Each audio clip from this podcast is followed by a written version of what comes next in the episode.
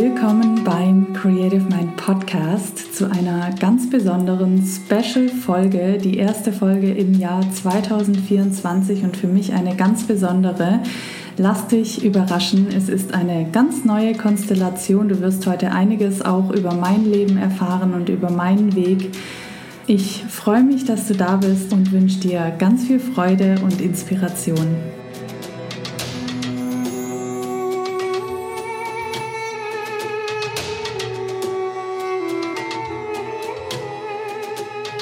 Herzlich willkommen im Podcast vom The Creative Mind. Ihr hört richtig, hier ist heute eine andere Stimme. Mein Name ist Lena von Schönlaub. Ich bin heute die Hostin dieses Podcasts und ich habe heute die Ehre, unsere liebe Maike zu interviewen. Herzlich willkommen, liebe Maike, in deinem eigenen Podcast. Oh, Lena, das ist so cool. Das fühlt sich gerade so richtig cool an mal diese Aufgabe abzugeben. Also danke auch für diese Anmoderation. Fühle mich direkt angekommen. Dankeschön. Ja, sehr schön, so soll es sein. Apropos, wie fühlt sich denn an, so die eigene Gästin im eigenen Podcast zu sein und nicht zu wissen, was gleich passiert? Ich würde sagen, das ist mein Motto des Jahres, nicht zu wissen, was passiert.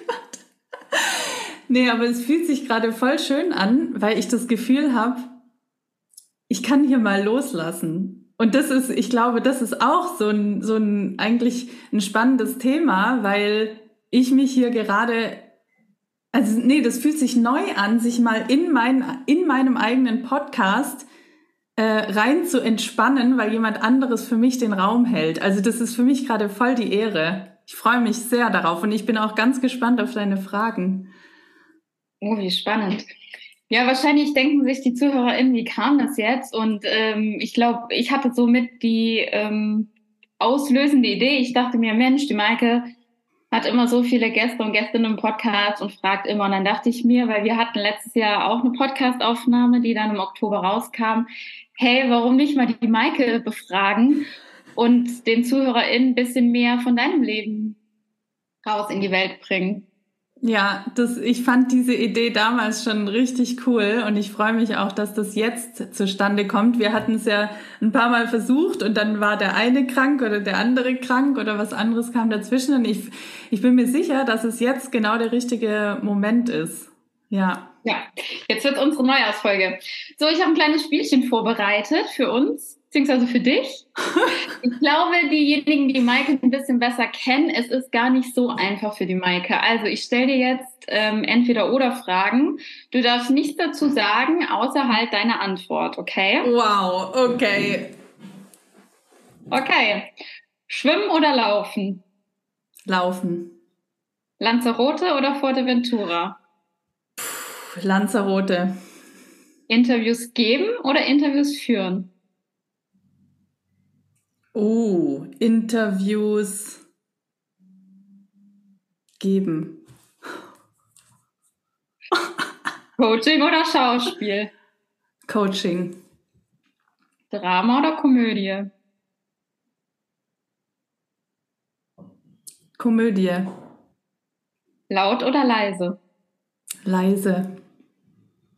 Suits oder Homeland?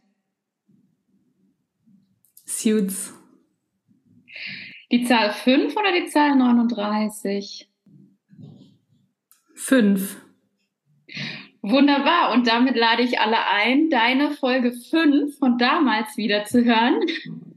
Musst also nicht so weit durchzählen, weil ich habe gesehen, dass diese Folgen nicht durchnummeriert sind.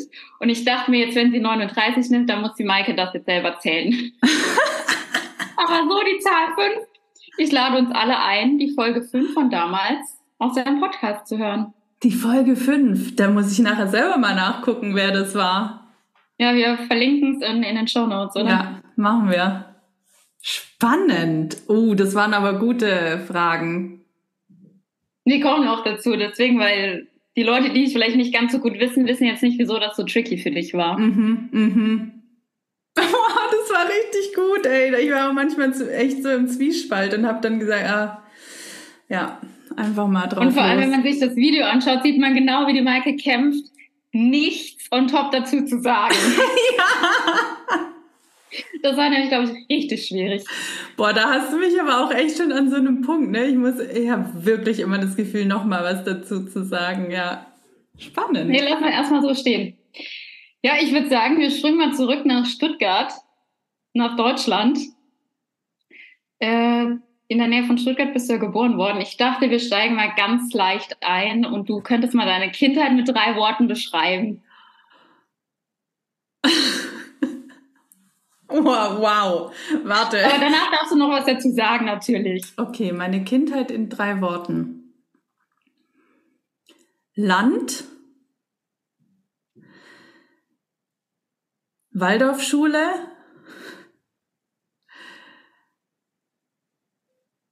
Sport. Okay, jetzt darfst du ein bisschen ausführen. Das ist ja spannend. Also äh, wirklich, danke für deine Frage. Ich finde das gerade richtig cool, so mit kurz zu antworten. Also Land, ja, warum kommt mir das gerade? Mhm. Weil ich ein bisschen außerhalb von Stuttgart gewohnt habe. Also ich bin in Stuttgart geboren, aber außerhalb, ein bisschen außerhalb gelebt. Und das war halt, oder ist, meine Eltern wohnen ja immer noch da, ein kleines, ein kleines Städtchen, Leinfelden. Und drumherum ist einfach viel Land, Wiese, Felder, Wälder. Und das Bild kam mir jetzt gerade direkt, als ich so an meine Kindheit gedacht habe, weil wir da auch oft einfach gespielt haben. Und was habe ich noch gesagt? Waldorfschule und was war denn das dritte, was ich Sport. gesagt habe? Warte, okay, Waldorfschule, was? Sport. Sport, genau. Ah ja. Also Waldorfschule habe ich als äh, Gesamtbegriff, glaube ich, gesagt, weil mir sind gerade so Bilder durch den Kopf gegangen von, von viel Kreativität, Malen, Spielen, Singen. Und das kommt natürlich aus meiner Schulzeit. Und äh, also klar habe ich das auch außerhalb der Schule getan, aber die Schulzeit hat natürlich meine ganze Kindheit und Jugend beeinflusst. Und das, was mir so hauptsächlich hängen geblieben ist, dass ich diese Schulzeit geliebt habe, meine Klasse geliebt habe ähm, ich habe mit vielen heute noch, ne, mit vielen ist übertrieben, aber mit paar heute noch Kontakt und ich denke einfach immer gerne zurück, weil wir so viel kreativ gemacht haben und das war für mich einfach schön und das, das kommt ja jetzt heute eigentlich auch wieder zurück. Ich glaube, ich habe das viele Jahre in meinem Leben so ein bisschen nicht komplett vergessen, aber so die wahre Kreativität ist, glaube ich, die, die jetzt in den letzten Jahren erst wieder so zum Vorschein gekommen ist. Auch wenn man vielleicht denkt, okay, ich, die den Schauspielweg gegangen ist, war vielleicht schon immer kreativ, aber das ist, also würde ich von mir selber nicht behaupten.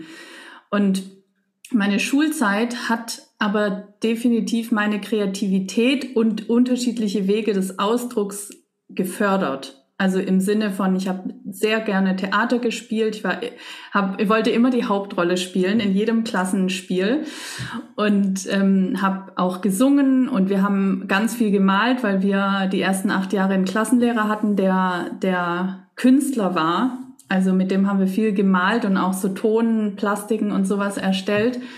Und das hat mich beeinflusst, auch wenn ich damals dachte so, ja, ich bin da vielleicht nicht die talentierteste, aber ich, ich male jetzt auch heute wieder so und ich, das erinnert mich daran.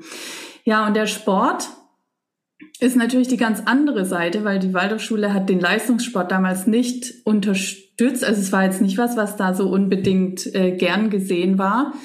Aber ich war halt immer gut im Sport und ich wollte, dass mein Vater hat mich irgendwann gefragt, so wenn du irgendein Hobby machen willst, was möchtest du denn machen? So und ich ich habe gesagt, ich möchte Leichtathletik machen und dann bin ich in Leichtathletikverein und habe halt relativ schnell angefangen, das so auf auf Leistungssportebene zu machen und zu trainieren und habe dann auch Wettkämpfe gemacht in der Zeit und so und das begleitet mich auch immer wieder mein ganzes Leben. Also ja, da hinten steht mein Fahrrad. Ich bin seit ich auf den Kanaren lebe, auf einmal beim Triathlon gelandet und äh, ja, ich, das kommt immer wieder in meinem Leben, dass ich so auf, auf semi-professioneller Ebene Sport betreibe und da auch mehr oder weniger zufällig immer wieder reinrutsch und das, ja, es gibt mir einfach auch ganz viel.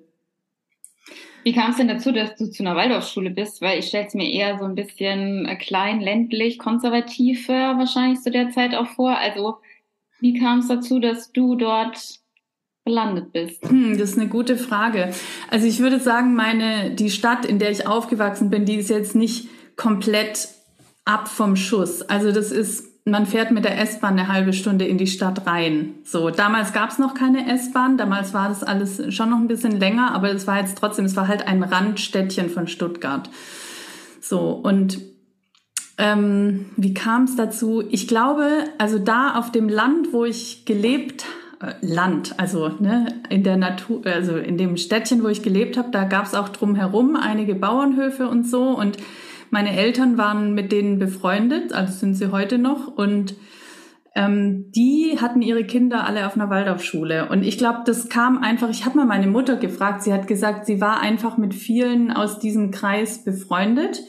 Und sie mochte die Philosophie dahinter, vor allem das, ähm, was hat sie gesagt? Ja, so dieses Künstlerische und ähm, ähm, ja, ich, ich weiß nicht mehr ganz genau, was sie gesagt hat, aber sie, sie mochte eben die Philosophie dahinter und ähm, ja, hat uns deswegen dann auch versucht, da anzumelden. Das war gar nicht so einfach, weil halt alle, also da waren so viele Kinder, die ältere Geschwister hatten und es gibt natürlich nur eine bestimmte Anzahl von Plätzen.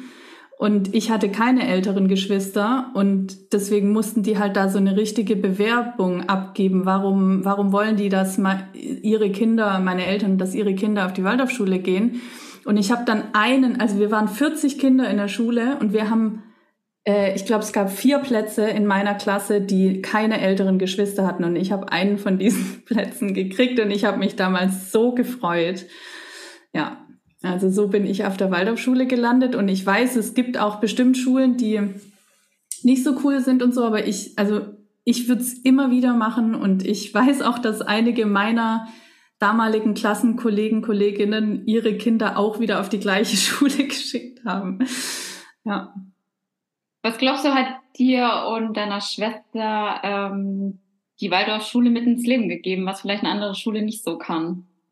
Hm, ich glaube, ich kann jetzt nur von mir sprechen, weil bei meiner Schwester, die hat eine ganz andere Erfahrung gemacht. Die ist auch ein bisschen früher von der Schule gegangen, also mit einem anderen Abschluss als ich und die hat auch andere Erfahrungen in ihrer Klasse gemacht. Ähm, aber was sie mir mitgegeben hat, war definitiv das Künstlerische. Und ich glaube tatsächlich, dass das mir extrem gut getan hat, weil ich halt jemand bin, der so, und da kommen wir zu dem anderen Teil, ich meine Leistungssport, Leistung. Ich war immer jemand, der so auf Leistung gegangen ist. Und dadurch, dass wir damals nicht, also die ersten acht Jahre ja gar keine Noten, glaube ich, gekriegt haben und so viel in diesem Gestalterischen drin war, ich, ich glaube ehrlich gesagt, das, das war meine Rettung, weil ich sowieso jemand bin, der sehr in das Perfektionistische reingegangen ist, immer. Und auch so bei meinem, ne, bei meinen Eltern und so, er, also ich war immer so, ich passe mich an und ich bin perfekt und gut in allem und dann werde ich gesehen. So, das war mein, mein, mein, meine Verhaltensweise in meiner Jugend und die ich auch, also Stück für Stück in den letzten Jahren, sage ich mal, wirklich ab, ja, aufarbeiten durfte und die mir auch eine Zeit lang gar nicht gut getan hat. Aber deswegen glaube ich, die Waldorfschule hat mir mitgegeben, dass also vor allem diesen freien, kreativen, gestalterischen Teil, das überhaupt zu erfahren, was da auch aus mir rauskommt und dass ich nicht nur, dass wir nicht nur so eine Leistungsgesellschaft sind, sondern dass wir alle auch sehr kreativ sein können, weil unsere ganze Klasse war kreativ. Ich habe da keinen gesehen, der irgendwie das nicht konnte. Ne? Einfach weil wir halt ganz natürlich damit aufgewachsen sind, dass wir alle malen können. Ich meine, das Erste, was wir da gelernt haben in der Schule, da erinnere ich mich noch dran, wir haben gemalt. Und nicht, wir haben nicht geschrieben oder gerechnet oder sonst was, sondern wir haben erstmal Bilder gemalt. Und das, ja, es gab keinen, natürlich gab es mehr Talentierte und weniger Talentierte. Und wir haben zu manchen gesagt, boah, der und die, das sind die Maler bei uns in der Klasse, die können das richtig gut. Aber es gab keinen, wo wir gesagt haben, der kann das nicht. Und das, ich glaube, das ist dieses, was ich ja heute auch, wovon ich auch heute immer noch so überzeugt bin, dass wir alle kreativ sind und alle ähm, gestalterisch sein können, was auch immer das bedeutet in unserem Leben. Ja, spannend. Aber jetzt stellt sich mir eine Frage, wie kamst du dann zum Leistungssport? Weil wenn dein Vater sagt, Mensch, was wäre denn dein Hobby? Und du sagst Leichtathletik, dann ist er wahrscheinlich nicht direkt, ich will die Erste sein, oder? Oder doch? Nee, das war natürlich nicht direkt da, aber also es war halt, ich habe schon in der, wir hatten natürlich im Schulsport, habe ich halt gemerkt, dass ich gut bin darin. So, und dann bin ich auch eine Zeit lang morgens alleine ins Schwimmbad gegangen und so halt am Wochenende, wenn wir keine Schule hatten und hab dann bin geschwommen und so. Da meinte mein Vater irgendwann, willst du nicht schwimmen? Da habe ich gesagt, nee, ich will lieber Leichtathletik. Ich weiß gar nicht mehr, woher das mit dem Leichtathletik kam. Ich glaube, weil ich da auf dem Sportplatz bei uns in der Stadt manchmal das Training zugeguckt habe, einfach, wenn ich vorbeigelaufen bin und halt im Fernsehen gern Leichtathletik geguckt habe. ja, und ähm, und wir das natürlich auch in der Schule gemacht haben und ich gemerkt habe, ich bin gut in Leichtathletik. So und ähm, was war deine Frage, wie ich zur Leichtathletik? Ja, wie das kam, wie der Gedanke kam, dass du da jetzt Leistungssport machen möchtest, obwohl du ja auf einer Waldorfschule warst und die ersten acht so. Jahre ja keine Noten bekommen hast und so, ne? Ich glaube ehrlich gesagt, das hat sich so entwickelt, weil ich dann halt, ich bin ja erstmal nur für den Spaß in den Verein gegangen und weil ich wusste, ich bin da drin gut und dann möchte ich jetzt, das macht mir auch Spaß, also möchte ich das mal ausprobieren. Und dann bin ich da halt so reingeraten. Wir sind dann halt, das, das ganze Team ist einfach immer auf Wettkämpfe gefahren. Und also klar konnte man sich anmelden oder nicht anmelden, aber keiner im Verein hat sich nie zu irgendwas angemeldet. Also klar habe ich nicht alle Wettkämpfe mitgemacht, aber ich habe halt mich dann auch angemeldet und habe dann auch in den Wettkämpfen gemerkt, so dass ich besser werde und so. Und dann hat sich das so von ganz alleine entwickelt, dass ich in diese Leistungssport-Sparte, sage ich jetzt mal, reingekommen bin, weil ich halt in dem Verein war, weil es mir Spaß gemacht hat, weil ich dann gemerkt habe, okay, ich kann das, weil ich dann gemerkt habe, okay, ich verbessere mich von Jahr zu Jahr und dann irgendwann, wenn man halt auch Platzierungen erreicht oder so, dann, dann war das halt bei mir so, dass ich einen gewissen Ehrgeiz entwickelt habe und gesagt habe, okay, ich, ich merke, das Training hilft, also möchte ich besser werden. Also trainiere ich mehr oder angepasster oder, oder fokussiere mich auf bestimmte Disziplinen. Und so hat sich das halt über die Jahre entwickelt ja, bis ich dann, bis ich dann nach Hamburg gezogen bin und dann auch erstmal aufgehört habe. Aber der Leistungssport kam halt immer wieder zurück und es war immer so, dass ich mehr oder weniger zufällig wieder dahin gekommen bin und dann wieder gemerkt habe, okay, ich kann was oder einen Trainer getroffen habe, der gesagt hat, ey, du hast was drauf und ich dann wieder diesen Ehrgeiz entwickelt habe. Also das, ich glaube, das ist einfach ein Teil von mir, dieses ja, wahrscheinlich, wahrscheinlich ist bei mir wichtig, die Balance zu finden zwischen dem Ehrgeiz, immer besser zu werden und dem, dem Raum zu lassen der Entfaltung. Da sind wir echt schon beim Kern so. ja. Im Vorgespräch hast du mal gesagt, dass in der fünften Klasse dir klar war, dass du Schauspielerin werden willst. Was in dir hat gesagt, dass du Schauspielerin werden willst und nicht, was ich jetzt vermutet hätte anhand deines ähm, Gesprächs, dass du Sportlerin werden willst. Oh, ich sag dir, es gab beide, beide Möglichkeiten. Also ja, ich habe gesagt, das ist eine gute Frage. Warum wusste ich, dass ich Schauspielerin werden will? Ich, ha. Also das allererste war, gut, also, ich sag dir, die Sachen, die ich gerne im Fernsehen geguckt habe, so viel Fernsehen durften wir gar nicht gucken in der Waldorfschule. Viele, ich wollte sagen, wie viel Fernsehen hast du nicht geschaut? wir, na, wir hatten einen, ich meine, meine, weißt du, es gab Eltern, die waren da strikter und es gab Eltern, die waren weniger strikt und es gab Eltern, die wussten überhaupt nicht, was Waldorf überhaupt ist und ihre Kinder waren trotzdem da.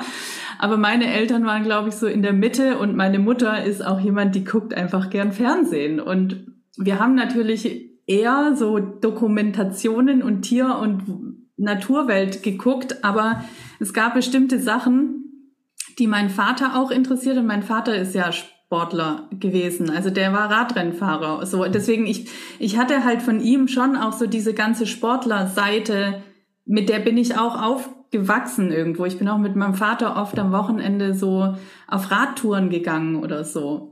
Also, also der war beruflich Rennfahrer. Mm, ja, zu dem Zeitpunkt nicht mehr, aber er, er war mal, also auf einem ziemlich hohen Level so in seinen Zwanzigern. Ja. Genau, also deswegen bin ich schon so mit einem, mit einem ehemals Sportler, sage ich mal, aufgewachsen. Ne? Und ähm, deswegen war das jetzt auch was, was halt einfach irgendwie für mich auch natürlich war. Und ja, was ich im Fernsehen gern geguckt habe, waren auf der einen Seite war es eben so Sportveranstaltungen und auf der anderen Seite waren es so die Oscars. Und ich wollte als Kind Love it. Und was ich noch geguckt habe, war MTV damals. Und da habe ich halt immer die ganzen Sänger, Sänger, Sängerinnen und so gesehen. Und ich habe dann gesagt, ich möchte Sängerin werden. Das war das allererste. Und dann, als so das zu den Oscars immer kam, das war auch, glaube ich, das Einzige, was wir dann immer nachts geguckt haben oder was wir dann aufgenommen haben später und dann nachgeguckt haben. Aber da habe ich mir dann halt schon als Kind immer vorgestellt, wie ich so eine Oscar-Rede halte. Und dann haben wir halt in der Schule einfach dann in der achten Klasse macht man immer ein Klassenspiel. Und da hab ich, durfte ich die Hauptrolle spielen und wir waren dann auch noch irgendwie so eine ganz besonders künstlerische Klasse, dass wir dann in der neunten, einfach weil wir Bock hatten, nochmal so ein ganzes äh, Stück auf die, Romeo und Julia war das damals, auf die Beine gestellt haben. Und da war ich halt, ich weiß auch nicht, auch da habe ich irgendwie so einen Ehrgeiz entwickelt, aber ich glaube, es war auch unterbewusst, kann ich mir vorstellen, so dieses, ich möchte mich wirklich zum Ausdruck bringen und ich wollte halt auch gesehen werden. Und das, ne, das war, also ich meine, ich bin aufgewachsen mit einem Vater mit Depressionen und so und wir hatten auch, auch wenn das jetzt alles sehr glücklich klingt, aber ich hatte natürlich auch mit Dingen zu schaffen, die ich als meiner, aus, in meiner Kindheit nicht verstanden habe, dass es bei anderen anders ist. Ne, dass, dass ich einen Vater habe, der Depressionen hat, dass das ein bisschen anders ist und ich natürlich meine Verhaltensweisen entwickelt habe, wie ich gesehen werde. Und das war einmal durch Perfektionismus oder durch Hauptrollen spielen oder durch gut sein im Sport. Also es war überall dieses an der Spitze sein. Und von deinem Vater so gesehen wirst oder generell von deiner Familie oder Lehrern? Wer, wer ist, ja. Es war schon, ich glaube, ich glaube, der Ursprung war schon der Vater, aber letztendlich natürlich klar. Also gesehen werden im Allgemeinen, geliebt werden, irgendwo im Untergrund auch, anerkannt zu werden ich glaube, der Ursprung kommt aus der Vatergeschichte, aber letztendlich geht es ja einfach darum, geliebt und gesehen zu werden. Und das waren halt meine Mechanismen als Kind. Und ich glaube, ich, dass ich so in dieses Schauspiel dann gehen wollte, ich glaube, das war der, das kann ich auch heute noch so ein bisschen spüren, das war dieser Wunsch, wirklich mein Innerstes zum Ausdruck zu bringen und nicht nur die Maske, die ich bin, dadurch, dass ich darin gut bin und darin gut bin und darin gut bin. Weißt du, weil ich, ich war sehr gut im tausend Sachen auswendig lernen und es dann in Perfektion aufs Papier zu bringen, gerade auch in Prüfungen oder so. Aber das habe ich, das hat mich ja im Grunde gar nicht interessiert. Und ich wollte, ich glaube, das mit dem Schauspiel war halt, okay, da kann ich wirklich was von mir reingeben. Würde ich, würde ich jetzt heute so analysieren. Aber ich hatte, ich erinnere mich nach der Schule schon so die Entscheidung, okay, Schauspielerin oder was ist, wenn ich studiere? Dann ist es entweder Psychologie oder was im Thema Sport. Also das, äh, ja, aber ich wollte halt Schauspielerin werden und deswegen bin ich dann den Weg eingeschlagen, aber das andere waren auch Optionen. Mhm. Sag mal, hast du eine Oscar-Rede geschrieben damals? Bin mir nicht mehr sicher. Ich glaube, einmal habe ich das gemacht, ja. Also falls ja, wäre ich ja sehr dafür, dass du die eventuell auf Instagram oder so veröffentlichen würdest. ich glaube, also wenn ich eine habe, dann habe ich hab die nicht mehr, glaube ich, weil ich habe so viele Sachen weggeschmissen von früher. Ich besitze auch wirklich nicht mehr so viel tatsächlich. Oh Mann. Oh. Ja, schade okay. eigentlich, ja. Ja, falls ich sie noch mal finde, äh, werde ich sie veröffentlichen. Ja, dann erzähl doch mal gerne, wie dann hast du dein Abi gemacht und dann bist du zur Schauspielschule. Ist das korrekt? Das ist korrekt, aber so einfach, wie du das gerade gesagt hast, war es nicht. Echt? Das ist nicht so einfach.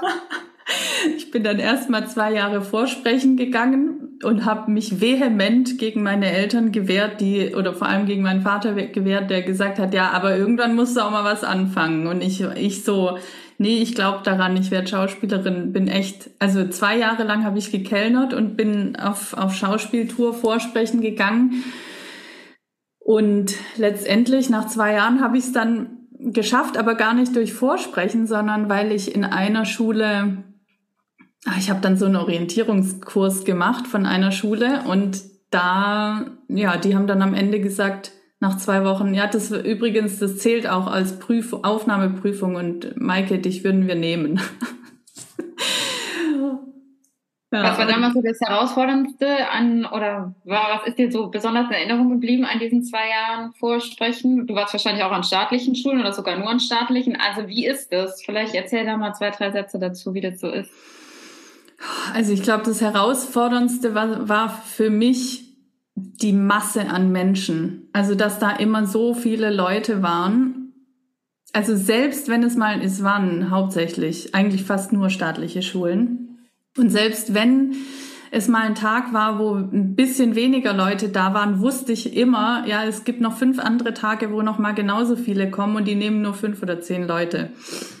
Und ich glaube, das war für mich das Herausforderndste, weil ich damals Gut, jetzt weißt du, heute bin ich unterwegs im Thema äh, Mindset und mentale Einstellungen und so. Wenn ich daran zurückdenke, ich habe damals nicht daran geglaubt, dass ich das schaffe. Ich habe halt einfach die tausend anderen gesehen und dachte mir so mein, also so halb unterbewusst, mein Gott, das schaffe ich doch eh nicht. Oder ich habe so richtig Glück. Und das war, glaube ich, das Herausfordernde für mich. Und das war auch das, warum ich es nicht geschafft habe. Weil wenn ich daran denke, es gab ja ein paar Mal, wo ich in die zweite Runde gekommen bin. Und ich habe mich dann immer so richtig gefreut. Und gleichzeitig ist dann der Druck in mir noch gestiegen. Und das war eigentlich schon der Moment, wo ich dann gedacht habe, ja, aber weiter als die zweite Runde schaffe ich es eigentlich eh, wahrscheinlich eh nicht. Und so war es dann natürlich auch. Und ich glaube, bei mir war auch noch ein Ding, dass ich einfach jemand bin, der sich auch echt Druck machen kann bei solchen Sachen. Und Druck ist natürlich der, der Tod von Kreativität so. Und das ja ich, mir fiel schwer loszulassen in solchen Situationen auch. Ja also das war herausfordernd für mich. Was ich aber mochte war das Rumreisen. Also dieses andere Städte andere Menschen mal in einem Hotel übernachten. Ich habe damals auch viel Geld ausgegeben dafür. So das mochte ich schon aber ja nee der ganze Rest war echt herausfordernd also dann war es ja wahrscheinlich erstmal total cool, dass du über einen Workshop hieß dann ja, herzlichen Glückwunsch, Maike. Du bist dann an unserer Schauspielschule aufgenommen worden. Und dann hast du das ja anderthalb Jahre gemacht und dann kam ja der große Knall, was ja viele, glaube ich, gar nicht wissen. Mhm. Und zwar wurde dir mitgeteilt, dass du nicht weitermachen darfst. Ja. Wie war der Moment für dich? Also ich stelle mir so vor, du kommst jeden Tag zur Schule und dann kommt jemand zu dir und sagt, ja, Maike, komm mal mit in mein Büro, ich habe eine Message. Da bricht doch wahrscheinlich eine ganze Welt zusammen, oder? Ja, schon. Also das war nach zwei Jahren. Da hatten wir gerade das ein Stück gespielt, unser Abschlussstück vom zweiten Jahr. Oh, das war, das war wirklich keine einfache Zeit, weil bei diesem Stück war auch meine Familie da und also das war ja in Hamburg. Meine Familie war dann da aus Stuttgart. Und das war auch schon ein krasses Erlebnis, weil mein Vater mir hinterher gesagt hat, also so im Sinne, das hätte man auch in der äh, Theater AG in der Schule spielen können, aber nicht nach zwei Jahren Schauspielausbildung. Zu dir persönlich oder zur ganzen Klasse? Zu mir. Naja, nee, zu, zu allen. Aber natürlich hat mich das persönlich ganz voll getroffen. Ja, ja, klar. Also das war schon so, okay, zwei Jahre auf der Schauspielschule und aus seiner Sicht kann ich nichts. Also das hat gesessen und dann, ja, ich glaube, das war dann wirklich kurze Zeit, kurze Zeit später, wo aber also, weißt du jetzt gerade, wo ich darüber rede, muss ich auch ehrlich sagen, das hat natürlich gesessen damals, aber ich war zu dem Zeitpunkt auch schon recht unglücklich an der Schauspielschule, weil ich das Gefühl hatte, irgendwie, irgendwie bin ich blockiert und ich, ich kann mich nicht so entfalten, wie ich es gerne möchte. Und ich hatte zu der Zeit auch schon eine, eine private Lehrerin am Schauspielhaus. Das durfte man eigentlich vertraglich nicht, aber ich habe das dann einfach gemacht und ich habe bei der in ein paar ähm, Stunden einfach mehr gelernt als auf der Schule in zwei Jahren. Das muss ich einfach so sagen. Also du hast neben der Schauspielschule hast du dir eine private Schauspiellehrerin gesucht. Ja. Weil du gemerkt hast, dass du nicht happy bist. Ja. Und ich war zu der Zeit in einem Stück am Schauspielhaus in so einer ganz Mini-Rolle. Und da hatte ich die Schauspielerin kennengelernt und habe irgendwie mitgekriegt, dass die auch unterrichtet. Und dann habe ich sie mal gefragt und hat sie gesagt, ja, ja, macht sie. Und dann habe ich halt, weiß ich, ich weiß gar nicht mehr in was vom Abstand, aber ich habe bei ihr halt ähm, ja dann Privatunterricht genommen und habe halt auch gemerkt, dass die eine andere Herangehensweise hat, die mich nicht so fertig macht und unter Druck setzt. Weil das war in der Schauspielschule so, dass ich habe mich irgendwann so, ich habe das Gefühl, die hacken nur auf mir rum und das, das ich habe irgendwann das Gefühl gehabt, so alles, was ich zum Ausdruck bringe.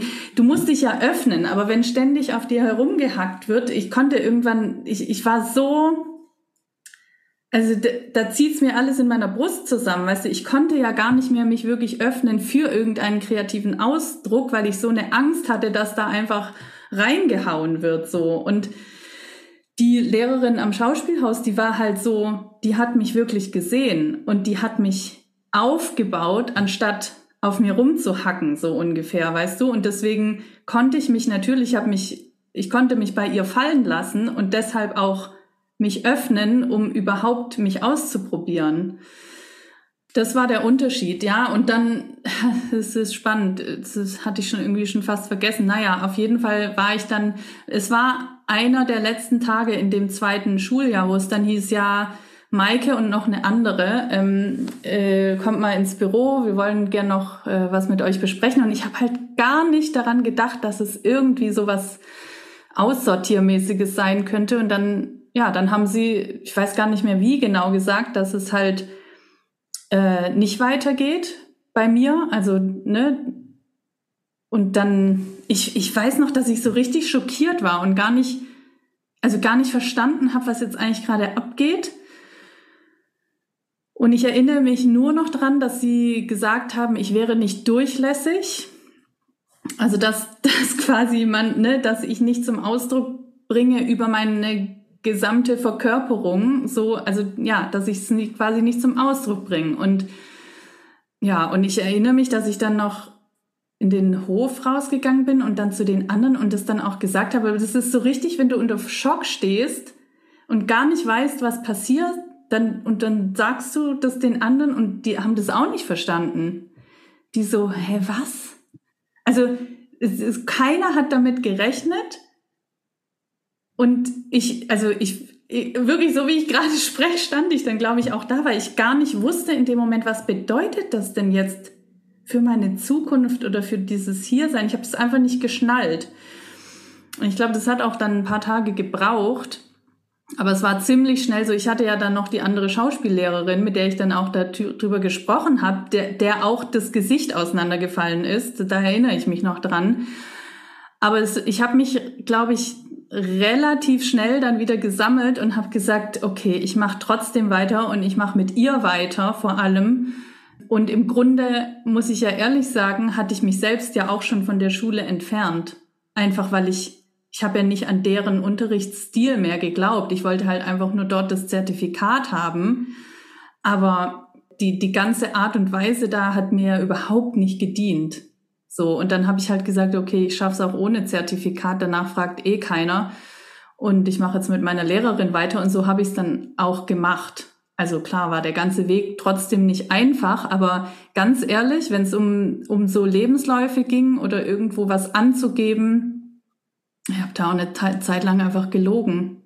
Ich habe halt drei Jahre Schauspielschule reingeschrieben, hat ja keiner nach dem Zertifikat gefragt. Gott, das darf man hier vielleicht alles gar nicht sagen dass du das in deinem Podcast drops, finde ich gut, finde ich gut. Es, es, gab natürlich Hürden, zum Beispiel Schauspielervideos oder so, ne? Da musst du ja das, glaube ich, schon nachweisen. Ich weiß es gerade gar nicht mehr, wie das damals war. Aber ich, bei mir war es dann so, ich habe dann irgendwann eine Agentur gefunden, die nicht nach ne, meinem Zertifikat gefragt hat, natürlich. Und über die Agentur bin ich dann in Schauspiel. Oh mein Gott, darf ich das hier überhaupt sagen? Egal, es ah, ist, das ist ja die Wahrheit. Das ist die Wahrheit. So, ich bin dann darüber quasi reingekommen, dadurch über die Agentur halt. Wo bist du reingekommen? In die, äh, in, äh, bei Schauspielervideos und so, dass ich dann als Schauspielerin und nicht als Darstellerin gelistet war. Verstehe, verstehe. ja, und dann, wie ging es dann weiter? Also der Tag danach war es erstmal los, hast ein bisschen gebraucht, um dich zu sammeln und dann, wie alt warst du eigentlich damals? Äh, ich glaube, warte mal, 2000, es war 2006, 24 war ich. Hm. Ja, genau. Also dann, ich habe dann, ähm, ja, dann, ich würde sagen, die nächsten Jahre habe ich dann so den typischen, das typische Schauspielerklischee gelebt. Ich habe Privatunterricht genommen, ich habe gekellnert relativ viel. Ich habe weiter andere Schauspielworkshops gemacht. Also ich habe mich immer weitergebildet. Ich habe unzählige Kurzfilme äh, gedreht. Ich habe viele Leute gekannt damals in Hamburg. Ich hatte auch irgendwann, also ich war ja insgesamt neun Jahre in Hamburg und hatte am Ende das Gefühl, so ich habe schon mit jedem irgendwas gedreht. Waren natürlich viele, viele unentgeltliche Sachen. Ich habe äh, noch ein, zwei Theaterprojekte gemacht. Also ich würde sagen, so schauspielerisch habe ich mich definitiv weiterentwickelt, aber ich konnte nie davon leben. Und ja, irgendwann haben dann auch meine Eltern gesagt, so, willst du nicht nochmal was anderes studieren? Und ich habe mich dann erst dagegen gewehrt, weil das, ich erinnere mich daran, ich weiß nicht mehr genau, wann das war, aber da hatte ich ähm, ein Vorsprechen, auch am St. Pauli-Theater war das. Und da bin ich auch bis ganz in die Endrunde gekommen für ein Stück und bin dann unter den letzten Zweien bin ich es dann nicht geworden. Das war auch richtig mhm. hart, weil dafür hatte ich nämlich meinen Studienplatz aufgegeben, weil ich dafür da gehofft habe und ich hätte mich bei dem Studienplatz melden müssen bis zu einem bestimmten Punkt. Habe ich dann nicht und dann hatte ich beides nicht am Ende. Das Stück nicht und das Studium auch nicht. Und dann hatte ich eben noch mal ein Jahr, wo ich dann so irgendwie weiter gekämpft habe und habe dann im nächsten Jahr gesagt, okay, jetzt mache ich's und habe mich dann an der Uni nochmal eingeschrieben für Medien- und Kommunikationswissenschaften. Wollte dann so in, in Hamburg die, auch? Ja, in Hamburg. Da hat mir dann mein gutes Abi geholfen. Es hat mir dann doch geholfen, da reinzukommen. Und ähm, ja, habe dann studiert und da, ich weiß gar nicht, ich habe immer auch irgendwas mit Schauspiel weiter gemacht, aber ich habe dann nicht mehr Theater gespielt, weil das, da hatte ich auch gar keine Lust, das war nicht meins. So, und habe dann eben studiert, das war eigentlich auch eine ganz schöne Zeit. Und danach, ja, wollte ich einerseits so in die Richtung Journalismus und auf der anderen Seite war es auch so, das Schauspiel war noch nicht aufgegeben und ich bin dann nach dem Studium nach Berlin gezogen, wegen der Liebe. Und dann habe ich, bin ich aber nochmal in das, in das Schauspielthema rein und dachte so, jetzt bin ich auch in Berlin. Da sind alle Schauspieler, ähm, gebe ich nochmal Gas. Und damals hatte ich dann erst die Agentur gefunden. Ja, da habe ich mich dann um eine Agentur gekümmert und habe dann Castings gemacht und so. Ich erinnere mich jetzt auch, das ist tatsächlich so eine Zeit, ich erinnere mich gar nicht mehr so gut daran, außer ja, das, es ging schon irgendwie weiter, aber ich habe eigentlich nicht viel mehr gemacht als Werbung gedreht und mich aber halt und, und private Projekte, also private, so kleinere Projekte oder Hochschulprojekte und so gemacht. Und meiner Meinung nach mich schauspielmäßig immer weiterentwickelt. Aber da war einfach was anderes, glaube ich, mindsetmäßig auch, was mich blockiert hat. Weißt du im Nachhinein, was es war? Ich glaube, das war das, was mich von Anfang an begleitet hat, was ich vorhin von der Schauspiel, äh, vom Vorsprechen erzählt habe, dieses Nicht an mich glauben. Ich habe irgendwo tief in mir drin nicht an mich. Äh, natürlich, es gab einen Teil, der hat daran geglaubt. Und es gab aber einen großen Teil, der nicht daran geglaubt hat und der sich auch selbst im Weg stand, vor allem durch den Druck, den ich mir immer gemacht habe und diesen, diesen krassen, mit dem Kopf durch die Wand Ehrgeiz, der manchen hilft, aber mir nicht. Und ich, steh, ich stand mir halt irgendwann im Weg damit einfach, weil ich habe auch wirklich vor Vorsprechen, Castings und so, ich habe so eine Angst gemacht, ich, äh, gehabt. Ich war einerseits, würde ich sagen, eine recht mutige Person, die dann gesagt hat, ja, natürlich gehe ich da hin und ich mache das. Aber ich, ich habe mir halt immer so einen krassen Druck gemacht, dass ich, ich konnte in der Situation nicht abliefern. Konnte ich nicht. Ich war, meine Schauspiellehrerin damals, die hatte ich ja eine Zeit lang, also so lange, bis ich, glaube ich, na, ich weiß nicht, ein paar Jahre halt. Die hat immer mhm. gesagt, Maike, ich verstehe gar nicht, du bist so gut in unseren Sessions und ich verstehe nicht, warum du nicht abliefern kannst, wenn es drauf ankommt. Weil bei ihr habe ich mich halt frei gefühlt, aber wenn ich irgendwo in der Öffentlichkeit mich vorstellen musste mit dem, was ich kann, habe ich mich selbst so krass unter Druck gesetzt, dass da, dass ich, würde ich heute sagen, versagt habe. Ich konnte nicht das zeigen, was ich, was ich drauf hatte. Und es lag natürlich viel an, an, boah, da, also da müsste ich jetzt ausholen. Ich glaube, das würde den Rahmen sprengen, aber das ist natürlich meine Geschichte des Anpassens, Angepasstseins, des eigentlich keine eigene Meinung haben, dass äh, dieses ich darf meine Stimme nicht erheben, ich darf nicht laut sein, ich, also das sind all diese Glaubenssätze, die mich letztendlich irgendwo, wo ich mich selber dann klein gehalten habe dadurch. Das ist jetzt so spannend, dass du das sagst, weil ich habe ja eben laut oder leise gefragt, du hast gesagt leise, aber schon so so genussvoll hatte ich das Gefühl. Ja. ja. Also, dass es nicht mehr so ist, ich muss was zurückhalten, sondern eher so, okay, ich bin jetzt mit Genuss dabei. Aber das haben ja so viele, vor allem auch viele junge Frauen, die diese Glaubenssätze haben. Ne? Man darf nicht zu laut sein, man darf nicht zu fordernd sein. Hm. Ähm, denkst du, das kommt bei dir auch aus dem Elternhaus oder auch ähm, das gesellschaftliche Bild ist da mit dran schuld? Oder hm. wo, also Schuld ist da jetzt vielleicht auch das falsche Wort. Wie würdest du das bei dir einordnen? Und konntest du es ablegen mittlerweile? Hm. Ja, also ich glaube, das Gesellschaftliche spielt schon eine Rolle, aber bei mir war es hauptsächlich das Elternhaus. Und, und zwar, ich will da aber auch gar nicht so sagen, ja, also meine Geschichte ist daran schuld, weil ich meine, wir alle haben ja eine Geschichte und wir alle wachsen daraus. Also äh, dennoch muss ich sagen, also ich habe ja vorhin kurz von meiner Schwester gesprochen, ihre, ihre Verhaltensweise war das Lautsein. Drama machen, ähm, Mist bauen und so weiter. Und meine Verhaltensweise war halt das leise sein, das, das, die Perfektion sozusagen, ne? Aufmerksamkeit durch Gutsein und so weiter. Und ich komme aber gleich dazu, warum ich vorhin leise gesagt habe. weil du hast, du hast es sehr richtig wahrgenommen, dass ich das vorhin mit Genuss gesagt habe und ich glaube, das kann ich heute auch. Aber ich hatte eine entscheidende Erfahrung, er, Erinnerung oder Erlebnis, was mir immer wieder kommt. Ich habe ja früher gesungen in meiner Jugend und ich habe auch geübt zu Hause. Boah, ey, da kriege ich direkt Hals, zieht's mir direkt meinen Hals zusammen. Moment. Wir mhm. trinken einen Schluck an dieser Stelle. Wir trinken einen Schluck. Also, da habe ich geübt und ich, das war so ein Lied, wo du richtig rausschmettern musstest, weil sonst kam es auch nicht raus. Und dann an dem Tag kam mein Vater früher nach Hause von der Arbeit als geplant. Ich habe nur alleine geübt. Ich, ich konnte das nicht vor meiner Familie, so mein Gott. Also singen, das war für mich was richtig Intimes. So, da zeige ich meine Seele. Und ich habe halt gerade so richtig laut Hals singen geübt. Dann kommt mein Vater nach Hause und ich erinnere mich daran, dass meine Reaktion war, die sofort, ich habe sofort abgebrochen. Also ich war einfach still in dem Moment, habe auch nichts gesagt. Mein Vater kam auch nicht rein.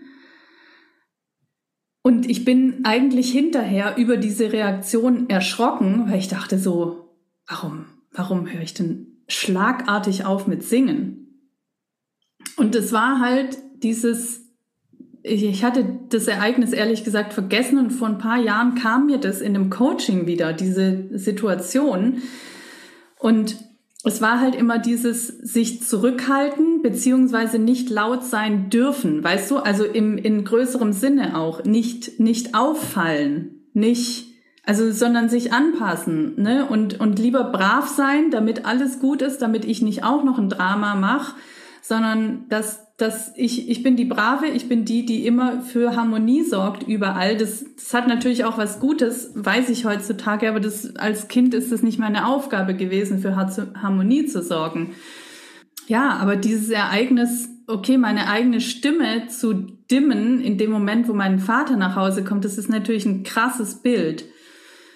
Und ja, ich würde sagen, also das war dieses, ja, ich bin leise. Aber heute muss ich sagen, ich glaube, ich habe vorhin leise gesagt, weil laut ist auch cool. Aber ich, also ich glaube, jeder ist einfach anders. Und ich würde heute von mir behaupten, dass ich, als Kind war ich sehr, sehr schüchtern, auch eine ganze Zeit lang. Sehr schüchtern. Und das würde ich heute jetzt nicht mehr so behaupten. Also klar bin ich in bestimmten Situationen unsicher, haben wir ja alle, aber ich würde mich schon auch als, als kontaktfreudige und auch netzwerkbegabte Person bezeichnen. Und auch die, die, äh, jemanden, der die Dinge ausspricht und gleichzeitig habe ich das Gefühl manchmal, ich bin trotzdem nicht die, die jetzt von ihrem Charakter her so ganz laut loslegt, sondern ich bin die, die eher in Stille präsent ist. Also, und deswegen habe ich vorhin, glaube ich, leise gesagt. Wie schön, in Stille präsent zu sein. Ja. Oder die auch leise intensiv sein kann, so. Also, so würde ich mich eher bezeichnen als jetzt ständig laut. Wobei ich auch manchmal denke, so, ey, manchmal habe ich echt eine ganz schön laute Stimme. mein Ex-Freund hat immer gesagt, rede nicht so laut. Ich denke so, hä? Lass mich doch so laut reden, wie ich will. Aber echt, ja. Wir sind abgeschweift. Ja. Aber, aber danke, dass du das geteilt hast und auch die Bilder, weil ich finde, ähm, eigentlich das macht, macht die Menschen aus und nicht, was steht in der Vita oder was kommt dann wann in der Vita. Sondern ähm, ich fand es auch richtig krass, dass du deine Stimme abgestellt hast. Ja. Wie krass ist es? Und gerade jetzt, wenn du drüber nachdenkst, ist sie auch total brüchig, deine Stimme, wenn ja. du zurückdenkst. Mhm. Und das zu erkennen und das auch zu verarbeiten, ist krass. Äh, vielleicht noch ein, ein Satz zu deiner Schwester. Ich weiß nicht, ähm, wenn nicht, kannst du das auch rausschneiden. Weil von deiner Schwester weiß man nicht so viel, wenn man dich verfolgt. Vielleicht magst du mal irgendwie ein, zwei Sätze zu deiner Schwester sagen, wie euer Verhältnis war. Weil ich stelle es mir schon krass vor, wenn sie so der laute Part war und du so der leise Part, der sich auch immer wahrscheinlich so ein bisschen verstecken musste. Hm. Ich glaube, das war für uns beide nicht einfach, weil, also wenn du, klar können wir das einfach so benennen, dass sie die laute und ich die leise war. Aber ich glaube, auf unterschiedliche Art und Weise war ich auch laut. Und ich war laut, indem ich perfekt war, indem ich gut war in der Schule, indem alle wussten, die Maike, die kann alles. Und darunter hat natürlich meine Schwester sehr gelitten, weil sie voll mit mir verglichen wurde. Also ich erinnere mich an Lehrer, die zu ihr gesagt haben, warum kannst du nicht so sein wie deine Schwester? Und das ist natürlich für ein, für ein Kind also das, da, ich erinnere mich auch noch dran, dass ich damals zu dem einen Lehrer gegangen bin und gesagt habe, sag mal, du kannst doch nicht meine Schwester mit mir vergleichen, lass das bitte so ungefähr. Also ich, meine Schwester und ich, ich würde sagen, wir haben ein gutes Verhältnis. Die lebt ja mittlerweile in Australien und ich vermisse sie schon, weil es einfach weit ist und ja, wir jetzt auch nicht ständig telefonieren. Ich meine, sie lebt, wenn ich nachts, äh, wenn ich schlafe, ist sie wach, so ungefähr. Und ich, also ich würde schon sagen, dass meine Schwester und ich ein gutes Verhältnis haben zueinander. Aber unterbewusst haben natürlich Dinge bei uns gearbeitet, die uns auch gegenseitig verletzt haben. Also ne, ihr Drama damals hat mich belastet und meine Perfektion hat sie belastet. Und deswegen waren wir, glaube ich, in unterschiedlicher Weise, war ich laut und sie leise, aber genauso andersrum war sie laut und ich leise. In dem Sinne, ne, dass ich meine Stimme gedimmt habe oder dass ich mich zurückgehalten habe in bestimmten Dingen und sie halt laut war in dem, was, was in ihrem Leben passiert ist, aber leise war in ihren, auch in ihren Bedürfnissen und dass sie halt nicht in dieser klassischen Art und Weise gut war wie ich. Sie hat, sie war damals schon die sehr künstlerische, die viel gemalt hat und so und dann auch äh, später Grafikdesignerin geworden ist, die macht da jetzt heute was ganz anderes. Jetzt ist sie Hundetrainerin, das ist ihr Kindheitstraum gewesen so. Und das freut mich auch, dass sie ihren Kindheitstraum verfolgt hat, dann letztendlich in der gleichen Zeit, wo ich dann auch mit meinem Coachingweg losgegangen bin. Und da kommen wir auch noch mal zu diesem Stimme erheben Thema. Ich weiß so, ich glaube, das ist, ich bin immer noch am daran arbeiten. Also wenn man jetzt mal anguckt, was ich heute mache, gut, ich habe einen Podcast, ich äh, spreche auf irgendwelchen Events, ich mache Coaching und so weiter. Aber letztendlich ist auch das immer noch ein Weg, meine Stimme zu erheben und wirklich meine Wahrheit zu sprechen, wirklich eine Meinung zu haben. Boah, ich hatte früher keine Meinung. Im Politik- oder Geschichtsunterricht, wenn da ein Lehrer gefragt hat, was denkt ihr dazu? Da ist mir heiß und kalt geworden, weil ich dachte so, keine Ahnung, ich weiß es nicht. Ich, ich hatte einfach keine Meinung. So, und das, also ja, über, angepasst sein, weil ne? ich mich angepasst habe und weil ich, weil ich alles am liebsten lieber so gesagt habe, dass es halt allen recht ist.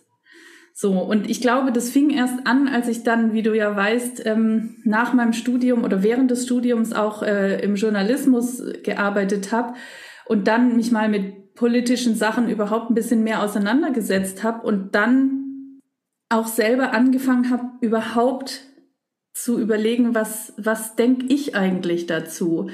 Und ich glaube aber so richtig zum Vorschein kam das jetzt erst in den letzten drei, vier, fünf Jahren, wo ich halt mal angefangen habe, mich damit auseinanderzusetzen, was sind meine Bedürfnisse und wie spreche ich die aus. Was will ich eigentlich und was hat es dann zur Folge als Handlung oder als Tat oder als Wort? Und jetzt natürlich im Coaching und auch wenn ich einen Podcast mache oder irgendeine Geschichte von mir erzähle, da nehme ich natürlich eine Haltung ein. Also das ist mein, meine Art und Weise dessen, was ich in die Welt gebe oder dessen, was ich, was ich ja auch denke. Also klar, gebe ich da auch meine Meinung zum Ausdruck. Oder wenn ich irgendwo auf einem Speaker-Event spreche, das ist ja eine Erfahrung von mir, die ich, die ich weitergebe und mit der ich natürlich eine Haltung einnehme. Also wenn ich so auf meine Geschichte schaue, dann freut es mich, dass ich heutzutage meine Stimme erhebe und gleichzeitig muss ich dazu sagen, das ist immer noch ein Prozess und ich glaube, also Wahrhaftigkeit ist eines meiner Werte und ich denke immer noch oft darüber nach, was ist, was ist wirklich meine Wahrheit. Und ich glaube, das ändert sich auch ständig. Also ständig, das ändert sich im Laufe des Lebens so. Was vor einem Jahr meine Wahrheit war, ist vielleicht jetzt nicht mehr meine Wahrheit. So, ich glaube, das geht immer tiefer und ich glaube, ich kann auch immer noch mehr meine Stimme erheben. Vielleicht nochmal ganz kurz zurück zu deiner Biografie, dass das einmal vollständig ja. ist, aufgrund von Struktur. Ja. ähm, du warst ja dann noch bei einem Fernsehsender kurze Zeit im Journalismus und dann bist du ja ähm, in Richtung Casting Direction. Willst du noch kurz was dazu sagen, bevor es dann äh, zum Coaching kam oder wollen wir direkt ins Coaching einsteigen? Okay, ich kann das kurz äh, erzählen. Also Genau, ich habe während des Studiums habe ich Journalismus, äh, da war ich auch in den Praktika in dem Bereich, wo ich auch gerne gearbeitet hätte zu der Zeit. Das war damals meine Wahrheit. Es hat dann aber nicht geklappt. Da bin ich wieder so unter den letzten zwei, ist nicht geworden. Das hatte ich ganz oft so das war auch in meiner Coaching-Ausbildung mal Thema, dass ich immer so Zweite wurde. Ich auch in Wettkämpfen und so, immer Zweite oder Vierte, gar nicht erst auf dem Treppchen so. Ne? Ein, also das hatte natürlich was mit dem Thema, sich selbst erlauben, erfolgreich zu sein oder an der Spitze zu sein, zu tun. Was ja dann auch wieder ein Thema ist von, ich, ich erlaube mir selbst, mich hervorzuheben. Ne? Also es ist auch so eigentlich schon wieder ein interessanter Widerspruch, Leistungssport zu machen und aber gleichzeitig sich nicht zu erlauben, ganz an der Spitze zu sein. Mhm. Ja, aber ähm, okay, also um das biografische zu Ende zu bringen, genau. Also ich habe dann noch mal in Berlin äh, nach dem Studium habe ich irgendwie alles und nichts gemacht. Also ich war äh, wieder auf dem Schauspielweg unterwegs. Ich habe gleichzeitig Deutsch als Fremdsprache unterrichtet, weil ich damit ganz gut Geld verdienen konnte. Ich ähm, ah, ich habe ich hab alle möglichen Jobs gemacht, auch noch ein bisschen was im Bereich Journalismus, aber da bin ich auch nie wirklich gelandet. Und irgendwann war ich halt an so einem Punkt, wo ich gesagt habe, so ich, ich kann das nicht mehr. Ich kann dieses, ich konnte dieses Selbstständigen damals sein damals nicht mehr und auch diesen Struggle irgendwie nicht mehr. Und das war wie so eine Entscheidung damals zu sagen, okay, nee, jetzt brauche ich, ich brauche eine Struktur und ich brauche einen Job. Und dann habe ich innerhalb von einer Woche ist auf einmal eine Möglichkeit aufgeploppt und dann hatte ich einen neuen Job und habe dann in einer People-Agentur angefangen und da bin ich dann auch viereinhalb Jahre geblieben und habe da in Berlin eben dann bin auch relativ schnell dann in dieser in einer ja, Führungsposition würde ich sagen gelandet und habe da echt viel über über Casting und wie diese Welt eigentlich von der anderen Seite funktioniert mhm. gelernt und zu dieser Zeit muss ich sagen habe ich habe dann auch immer mal wieder selber ein Casting gemacht und aus meiner Sicht die besten Castings gemacht, weil ich im Kopf auch verstanden habe, dass es alles nicht so dramatisch ist und dass es nicht alles mit mir ganz persönlich und meinem Talent oder Nicht-Talent zu tun hat, sondern dass da ganz viele andere Entscheidungen mit reinspielen, die nichts mit mir zu tun haben, sondern vielleicht mit meinem Typ oder sonst was, aber nicht mit meinem persönlichen, wer ich bin. So. Aber ganz kurz vielleicht auch für alle SchauspielerInnen, inklusive mir, ich, stell, ich wäre immer so gerne einmal Mäuschen bei so einem Entscheidungsprozess. Bitte erzähl mal ganz kurz, wie dieser Entscheidungsprozess zustande kommt, weil manchmal ist es so strange. Also was geht da ab bei den Leuten? Sagen die einfach, wir laden alle zwischen 20 und 30 ein, die in München wohnen? Weiblich. Mm, und dann, jein. Jein. Also ich muss dazu sagen, ich habe äh, ja im Werbebereich gearbeitet und nicht im äh, TV-Film, aber natürlich sind Castingprozesse trotzdem ähnlich. Wir haben auch ab und zu mal Filmcastings gehabt, aber ganz selten. Naja, also der Prozess ist schon so, dass man im Grunde ein Briefing kriegt, die suchen das und jenes, Frau zwischen 20 und 30, blond oder braunhaarig, äh, Typ so und so. Typ Mutter oder Typ äh, Manchmal wird die Beschreibung noch ein bisschen konkreter gemacht, dass es dann halt ja eher robust oder sensibel oder ach, was auch immer so, ne? Aber äh, letztendlich geht der, der Booker, was ich ja auch war, dann durch die Kartei durch und überlegt sich, wer passt da drauf. Sucht die aus, schickt die dem Caster. Also ich, ich muss dazu sagen, ich habe als Booker gearbeitet, aber auch als ab und zu mal als Caster. Das heißt, ich habe auch manchmal von den Agenturen die Vorschläge gekriegt und habe dann die Auswahl anhand der Vorschläge gemacht. Also das geht schon durch mehrere Reihen. Erstmal sucht der Booker das aus, dann schickt er das wohin, dann suchen die nochmal aus, dann laden die ein und dann guckt man, wer kommt zum Casting und dann wird nach dem Casting nochmal. Also das sind schon mal, guck mal, das sind schon mal vier Schritte, wo man schon mal irgendwo rausfallen kann. Und dann, wenn man ein Casting macht, und die ganzen Castings dann angeguckt werden, ich kann dir sagen, also, also wenn ich ehrlich bin, und das war auch etwas, warum ich am Ende dann gekündigt oder nicht mehr in dieser Branche arbeiten wollte, weil ich vieles schon sehr oberflächlich fand. Aber ich muss immer dazu sagen, es war halt die Werbebranche auch, ne? Aber allein wie wir Leute ausgesucht haben, die in unsere Kartei reinkommen sollten oder wie wir über diese Leute gesprochen haben, es war voll oberflächlich.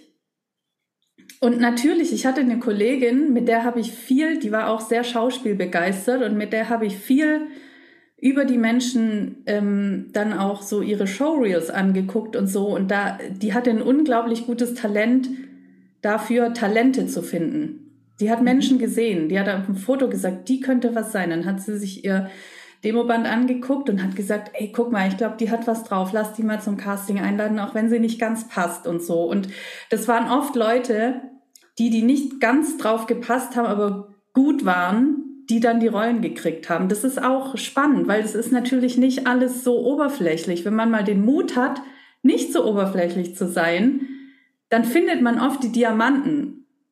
Und das mhm. ist eigentlich so ein, Das kann man auch auf so viele andere ähm, Ebenen übertragen. Wenn man mal den Mut hat, nicht irgendwo reinzupassen, dann entfaltet man seinen eigenen Diamanten. so ungefähr. Aber ja, das ist der Entscheidungsprozess und ganz ehrlich am Ende, wenn, also sind wir dann mal ein paar Schritte weiter, Casting ist gemacht, dann gibt's eine Shortlist, dann müssen die vielleicht nochmal zum Casting oder Recall oder was auch immer. Und dann gibt's einen Favoriten beim Regisseur, dann gibt's einen Favoriten bei der Produktion, dann gibt's einen Favoriten beim Kunden und vielleicht sind es unterschiedliche und dann letztendlich muss eine Entscheidung getroffen werden. Und ich hatte das oft, dass zum Beispiel der Regisseur oder Fotograf gesagt hat, ich hätte eigentlich lieber den gehabt, aber der Kunde mochte das Gesicht von dem lieber. Und genauso oberflächlich geht auch das Gespräch ab. Ich war manchmal in den E-Mail-Verteilern drin von denen, die die Entscheidungen getroffen haben und ich dachte mir nur so, wenn man das von außen anguckt, dann denkt man sich auch so, sag mal, wie reden die eigentlich? Es ist wirklich, wie reden die eigentlich? Aber ja, das ist jetzt so die Short Story, die ich erzählen kann es gibt natürlich auch andere Beispiele, wo dann sich mehr Zeit genommen wird oder auch wirklich aufs Talent geachtet wird, wenn, ne, wenn mehr gesprochen werden, gespielt werden musste und so weiter. Also das hat ganz viele Facetten, aber ich glaube, grob zusammengefasst kann man das schon so sagen. Jetzt sind wir ein bisschen schlauer alle. Also an alle ZuhörerInnen und SchauspielerInnen weitermachen, es hat nichts mit euch zu tun. Ja. Weiter geht's. Ja. Ja, und vor allem auch so, hab, hab den Mut, äh, einfach dich zu zeigen und nicht zu versuchen, irgendwo reinzupassen, weil das kannst du eh nicht. Also du weißt eh nicht, ob du dann da letztendlich reinpasst oder nicht. Also sei lieber einfach du selbst, so, wirklich. Okay, und dann bist du vom, also das war, war dir quasi alles zu oberflächlich, die Welt. Und wie bist du dann ins Coaching gekommen? In Anbetracht Zeit, deswegen stelle ich jetzt schnellere Fragen. Ja, also in, genau aus dem Grund eigentlich. Es, es war mir zu oberflächlich. Es war nicht ganz konkret die Branche, wo ich mir vorstellen konnte, mein Leben lang zu bleiben. Auch aufgrund dieses alles muss ganz schnell und am besten gestern passiert sein. Und ich hatte einfach, ich war einfach auch gestresst dann so. Es war nicht das, wie ich mir mein Leben vorgestellt habe. Und ich wollte, ich hatte das aber schon eine Weile im Hinterkopf, weil ich gemerkt habe, dass ich ganz gut darin bin, die Menschen zu ermutigen, zu empowern, was aus denen rauszuholen, wenn ich mal die Chance hatte, Zeit zu haben im Casting mit jemandem zu arbeiten. Und dann wuchs in mir so dieser Gedanke, ich möchte eine Coaching-Ausbildung machen. Und das war relativ lang in meinem Kopf, mm, bis ich dann auch gemerkt habe, dass ich, ich kann, ich kann da nicht mehr bleiben in diesem Job. Und all das, das war alles ein Prozess über Monate, und letztendlich kam es dann dazu, dass ich gekündigt habe und im gleichen Moment auch schon wusste oder kurz vor der Kündigung schon mich für eine Coaching-Ausbildung angemeldet habe und währenddessen auch schon in dieser Zeit, es ging alles ineinander über, habe ich schon angefangen, Leute zu coachen und wusste ja irgendwie ein paar Monate vorher auch schon, hatte ich das Gefühl, ich werde aufhören mit diesem Beruf und will ins Coaching und in welche Richtung eigentlich. Und dann lag das alles so auf der Hand, dass ich mit Schauspielern arbeite und ähm, ja, so ist es dann ineinander übergegangen im Grunde. Und ich habe dann eigentlich auch direkt nach der Kündigung mit dem Coaching angefangen. Ja, während meiner Ausbildung. Genau, und da ging es mir eben genau um das. Im Grunde ist das meine ganze, meine Geschichte, die ich heute erzählt habe, aber das ist ja auch die, die ich ne, in meinem Beruf wurde so, also in meinem letzten Job wurde so oberflächlich und schnell über alles hinweggegangen. Und mir geht's jetzt im Coaching halt darum, genauso wie ich auf dem Weg bin, meine Stimme zu erheben, äh, jeden dazu zu empowern, auch seine Stimme und sein Potenzial sichtbar und fühlbar zu machen und zu entfalten. Also im Grunde ist es auch ein bisschen meine eigene Geschichte, aber auch das, was ich in meinem letzten Job erlebt habe, was ich nicht möchte, sondern ich möchte, dass Schauspieler sich in ihrer Einzigartigkeit entwickeln ähm, und dadurch den, ihre Bühne finden. Ja. Was ja auch deine Vision ist. Ne? Also zum einen, dass, dass wir uns, ich sage jetzt wir, weil ich gehöre ja, ja ähm, dass wir uns äh, entwickeln, aber auch als Gruppe viel mehr zusammenarbeiten und zueinander finden und unterstützen. Hast du das Gefühl, dass sich ähm, was in der Branche verändert hat die letzten Jahre? Das ist echt eine gute Frage. weil ich, ich weiß gar nicht, ob ich diese Frage beantworten kann. Ich glaube schon, weil ich habe den Eindruck, dass du noch sehr an der Front bist. Deswegen habe ich die Frage gestellt. Das ist äh, ja, das ist spannend, dass du sagst, dass du das sagst, weil ich habe manchmal habe ich den Gedanken so, kriege ich das eigentlich noch so mit, so sehr wie ich damals in der Branche war, weil ich fühle mich jetzt manchmal schon so ein bisschen außerhalb der Branche, ähm, weil ich natürlich nicht mehr mittendrin bin. Aber also, wenn du mich das so fragst, ich würde schon sagen, ich, das, was ich mitkriege, würde ich sagen, habe ich schon das Gefühl, dass sich was ändert. Dass es auch immer mal wieder so kleine Rückschläge gibt, aber dass sich, dass grundsätzlich eine Bewegung da ist, auch durch den Coaching-Markt, auch durch diese ganze Bewusstseinsveränderung äh, kollektiv, dass sich schon was verändert, dass auch Menschen oder gerade jetzt auch äh, Schauspieler für sich einstehen, auch wenn es um Gagen geht und, und solche Sachen. Ne, das, also ich habe schon das, das Gefühl, dass Bewegung drin ist und dass sich was verändert und es ist bestimmt in bestimmten Bereichen noch ein langer Weg. Aber ja, um es kurz zu beantworten, ich würde sagen, ja, ich sehe Bewegung und ich sehe auch, dass sich immer mehr Schauspieler für sich und ihre eigene Entfaltung und ihren künstlerischen Weg einsetzen und auch auf die Suche machen. Und allein das verändert auch was. Yes, freue ich mich mit allen. Ja. Finde ich gut von uns SchauspielerInnen, ja. Ich finde auch, wir dürfen viel mehr die Stimme erheben. Ja, es ist eigentlich ein schöner, ein schönes Bild, ne? Lass uns alle unsere Stimme erheben, in welchem Bereich auch immer. Also sei es in der eigenen persönlichen, im persönlichen Ausdruck, aber auch, wenn es darum geht, für uns einzustehen und für unsere Werte, für unsere Rechte auch, für unsere, ja, für unseren Selbstwert, wenn es um die Bezahlung geht. Aber ja, lasst uns unsere Stimme erheben, in jeglicher Hinsicht. Hast du das Gefühl, dass du jetzt am richtigen Platze bist, beruflich gesehen? Hm.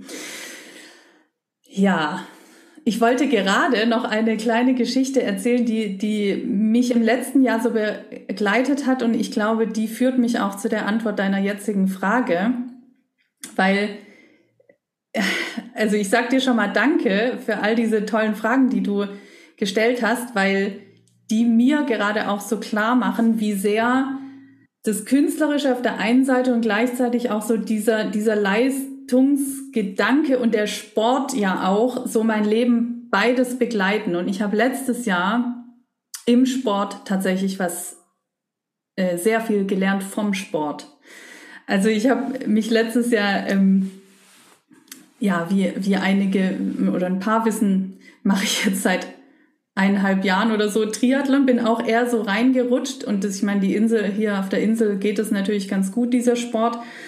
Aber ich habe letztes Jahr sehr viel über mentale Stärke gelernt im Sport. Und es geht immer darum, eine bestimmte Grenze, wo man eigentlich denkt, ich kann nicht mehr, drüber zu gehen oder durchzugehen.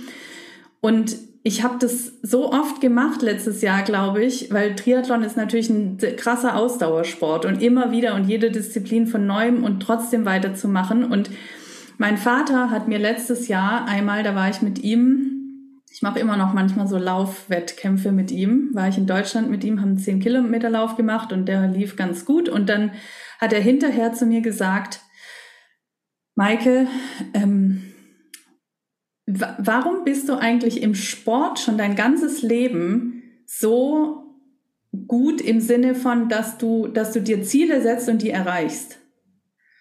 Und beruflich klappt es nicht immer so.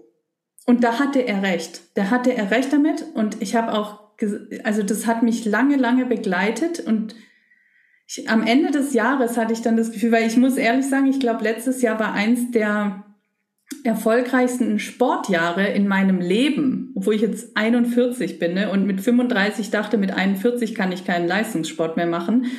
Aber ich habe letztes Jahr, glaube ich, das erste Mal in meinem Leben überhaupt Geld gewonnen mit Sport, weil ich halt weit vorne gelandet bin. Und das, das hätte ich mir vorher nicht ähm, erträumt. Und warum ich das gerade aber erzähle, ist, weil ich glaube, das kam durch das, was ich am Anfang gesagt habe, bei den Schauspielschulvorsprechen hatte ich das nicht. Ich habe an mich nicht geglaubt, wirklich, von, aus der Tiefe heraus. Und ich hatte letztes Jahr ein Erlebnis oder das Dranbleiben mentale Stärke aufbaut und durch, also durch unangenehme Momente zu gehen und dran zu bleiben, das baut so eine unglaubliche Stärke auf irgendwann, dass man, ich hatte ein paar Wochen vor meinem wichtigsten Wettkampf letztes Jahr, hatte ich einfach aus, aus mir heraus so dieses Gefühl, ich hab's gerade richtig, ich bin körperlich und mental gerade richtig fit. Und ich glaube, dass dass das etwas ist, was jeder für sich in irgendeiner Art und Weise aufbauen muss, sage ich jetzt mal, im übertragenen Sinne. Weil was bedeutet das? Was sind gerade im Schauspielbereich? Ja, das ist ein unstetiger Job, aber es geht daran, stetig zu bleiben in, in diesem unstetigen Job. Es bleibt darum, äh, es geht darum, dran zu bleiben und immer weiterzumachen und seine Wege zu finden und durch die unangenehmen Zeiten durchzugehen und zu sagen, ich kann noch, auch wenn ich denke, ich kann nicht mehr. Ich finde eine andere Tür und seinen Weg durch diesen Dschungel zu finden, um sein Ziel zu erreichen, beziehungsweise diese, diese innere Confidence aufzubauen, zu sagen, dass man in sich spürt, ich kann das und ich kann das schaffen und ich er, also ich hab's drauf. So dieses Gefühl muss man irgendwie erreichen, weil das ist meiner Meinung nach das, wie man, wie man seine Ziele erreicht und wie man auch erfolgreich wird. Und ich habe das dann auch so auf mein Business übertragen, weil ich hatte letztes Jahr echt ein schwieriges Jahr. Ich würde sagen, das schwierigste in den dreien, wo ich schon in meinem Coaching-Business unterwegs bin.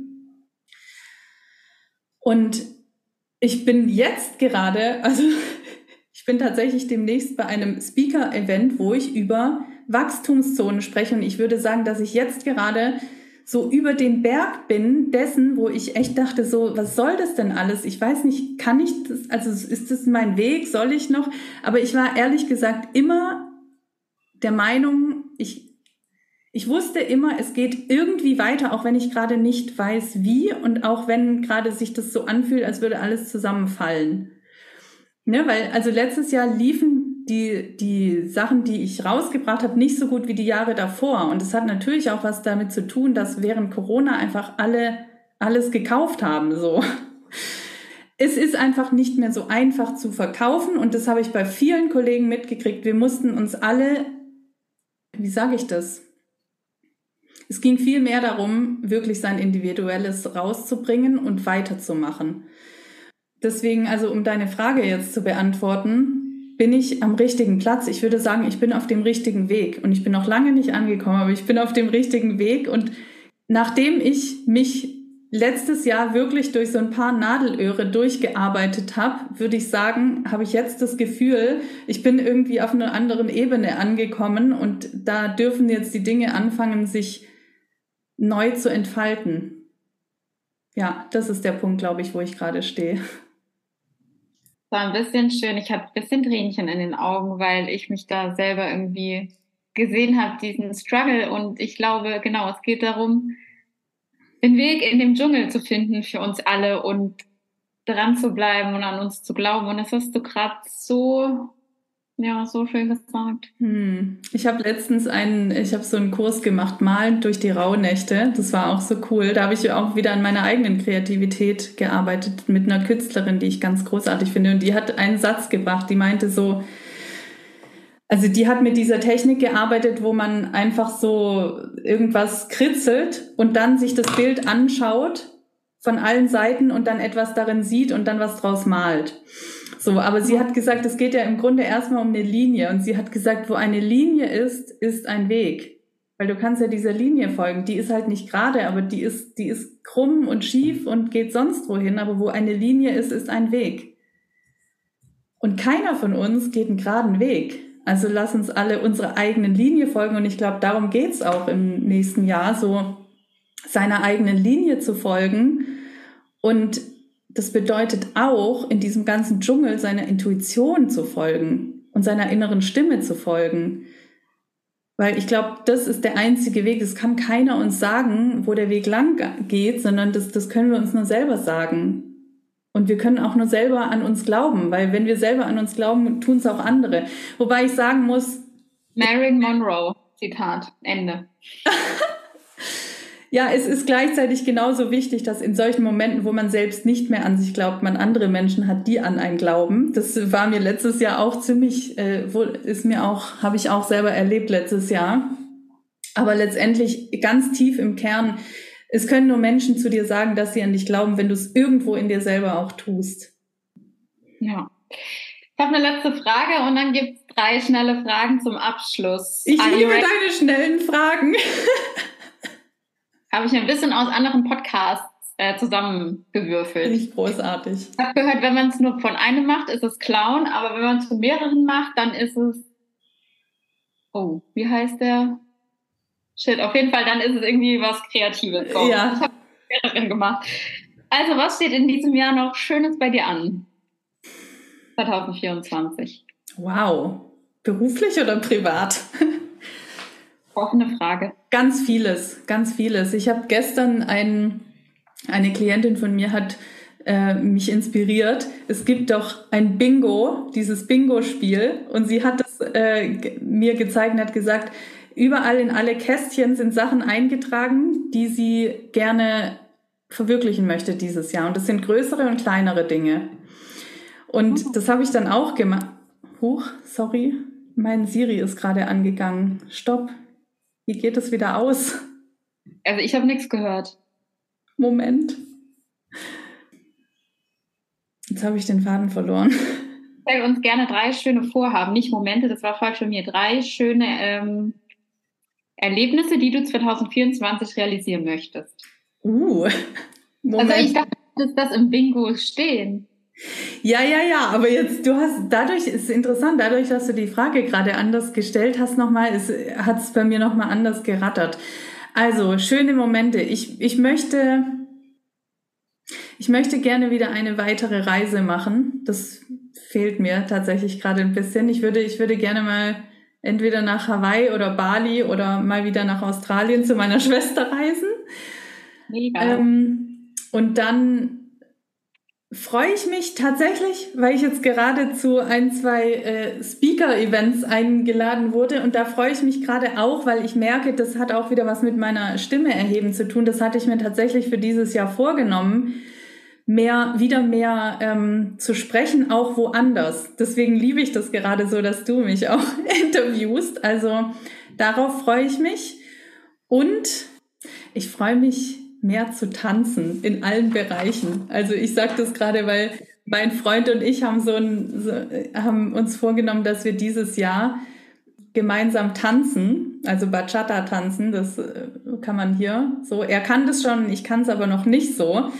Und Tanzen war schon immer ein Thema von mir, dass ich früher habe ich mich gar nicht getraut zu tanzen und jetzt habe ich so langsam das Gefühl, okay, ich möchte jetzt auch mal tanzen und ich finde das cool. Ich freue mich darauf, das mit meinem Freund zu machen und gleichzeitig im übertragenen Sinne auch in meinem Leben mehr zu tanzen und mehr Dinge einfach, ja, aus, aus der Freude heraus auszuprobieren, sei es privat oder auch beruflich und dadurch zu gucken, was sich entfaltet. Das waren zwei, stimmt? Reise, Tanzen und Nee, das, die Speaker-Events ah, habe ich Speaker-Event. Oh genau. ja, oh Gott, ja. ja. Korrekt. Ja, aber es gibt noch so viele mehr Sachen. Das sind die Dinge, die mir jetzt gerade so. Die Top 3. Ja. Okay, dann gibt es noch drei schnelle Fragen zum Schluss. Was liebst du? Essen. Ähm, du hast ja früher viel gekellnert. Was ist deine witzigste Story dazu? Meine witzigste Story zum Kellner. Oh, es ist eigentlich gar nicht so eine witzige Story, aber das ist mir gerade als erstes gekommen, dass ich die, wie hieß die rothaarige von den No Angels? Lucy. Lucy, dass ich die einmal bedient habe beim Frühstück in Hamburg, in, ich sage jetzt keinen Namen, aber da, wo sie halt saß und ich irgendwie, ich, ich fand es cool, prominente Persönlichkeiten zu bedienen, weil das, das war irgendwie sowas, Menschliches. Man ist denen so auf menschlicher Ebene begegnet und das mochte ich. Ja. Kurz Gossip an dieser Stelle zieht äh, jetzt ins Dschungelcamp ein, Lucy. Echt? ich liebe ja Gossip. Ich auch. Fragen. vielleicht, ne, vielleicht sollte ich mal wieder Dschungelcamp gucken. Kommt bald, kommt bald. Und die allerletzte Frage, um mit Maikes Worten abzuschließen. Was habe ich nicht gefragt, was du unseren ZuhörerInnen noch mitgeben möchtest? Wow, ich glaube, du hast alles gefragt, was wichtig war für unsere Geschichte heute. Aber was ich noch mitgeben möchte, ist einfach, lasst uns Lebensfreude haben in diesem mhm. Jahr, weil das ist so mein, mein Begriff, der mich jetzt seit ein paar Tagen begleitet, so dieses, hey, was bringt dir Lebensfreude? Und ich glaube, das möchte ich heute mit hier reingeben, mit, mit euch allen mitgeben und auch dir, liebe Lena, weil du hast mir jetzt heute auch Lebensfreude äh, gegeben. Es hat mir echt Spaß gemacht. Ich habe deine Fragen geliebt ich finde es gerade großartig, was da ähm, alles, was da alles rausgekommen ist über mein Leben, über meine Geschichte. Und es, es gibt mir auch selber noch mal so ein Bild meiner bisherigen Geschichte und dass das eben alles Sinn macht. Ne? Also wenn ich das so alles erzähle, denke ich so, ich stehe an einem Punkt, wo ich das Gefühl habe, ey, das macht alles Sinn. Und jetzt kann es weitergehen von hier aus. ja. Wie schön. Mir bleibt nur mal zu sagen, vielen, vielen Dank, dass du das mit mir geteilt hast und vielen, vielen Dank an unsere ZuhörerInnen, dass ihr die ganzen Minuten mit uns zusammen verbracht habt. Alles, alles Liebe für das Jahr 2024 auch von meiner Seite aus. Danke, liebe Lena, für deine großartige Moderation, fürs Raumhalten, fürs Fragenstellen. Es war ganz großartig und eine große Ehre, das mit dir machen zu dürfen. Dankeschön. Danke dir.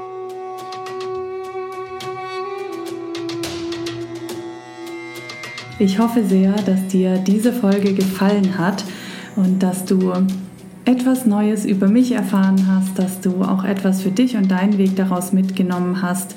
Ich würde mich sehr freuen, wenn du mir erzählst, was dich besonders bewegt hat, was du interessant fandest, was du für dich selbst mitgenommen hast. Das kannst du wie immer bei Instagram unter dem Post zur heutigen Folge tun oder auch bei YouTube direkt unter dem Video oder über die anderen Social-Media-Kanäle. Du kannst mir natürlich auch bei Apple Podcasts eine Rezension hinterlassen. Darüber würde ich mich auch sehr freuen über welchem Weg auch immer. Ich freue mich sehr, von dir zu hören und ich möchte dich an dieser Stelle dazu ermutigen, auch deine Stimme zu erheben, was auch immer das für dich bedeutet. Erzähl deine Geschichte, mach was aus deiner Geschichte, führ sie fort zu deiner ganz eigenen schöpferischen Geschichte, entfalte dich mit all dem, wer du bist, in deiner Essenz und teile dein Potenzial mit der Welt. Mein Ziel ist es in jedem Fall, dich als Persönlichkeit in deinem Potenzial sichtbar und fühlbar zu machen, dass du in der Lage bist, deine Story zu ownen und zu deiner Geschichte werden zu lassen und sie auch für dich sprechen zu lassen. Es gibt viele Möglichkeiten, das mit mir zu tun. Du kannst dich hier über diesen Podcast weiter inspirieren und unterstützen lassen. Du kannst mich auf den Social Media Kanälen finden, mir gern auch deine Fragen stellen. Und es gibt für Schauspielerinnen und Künstlerinnen den Creative Mind Circle, der jetzt unter diesem Namen ins zweite Jahr geht im Februar 2024 und weil wir auch in der Folge von Lebensfreude gesprochen haben. Das ist tatsächlich unser Thema im Februar 2024. Das ist der Monat, wenn die zweite Runde startet und du kannst dich, solltest du das noch im Januar hören, aktuell noch zu einem vergünstigten Preis anmelden. Alle Infos findest du in den Show Notes und falls du das irgendwann später hörst oder schaust, dann schau einfach bei mir bei Instagram am besten vorbei. Dort findest du immer alle aktuellen Informationen und Möglichkeiten, wie man mit mir zusammenarbeiten kann. Ich freue mich in jedem Fall, auf welchem Wege auch immer, von dir zu hören. Ich danke dir von ganzem Herzen fürs Zuhören und ich freue mich, wenn du auch bei der nächsten Folge wieder mit dabei bist.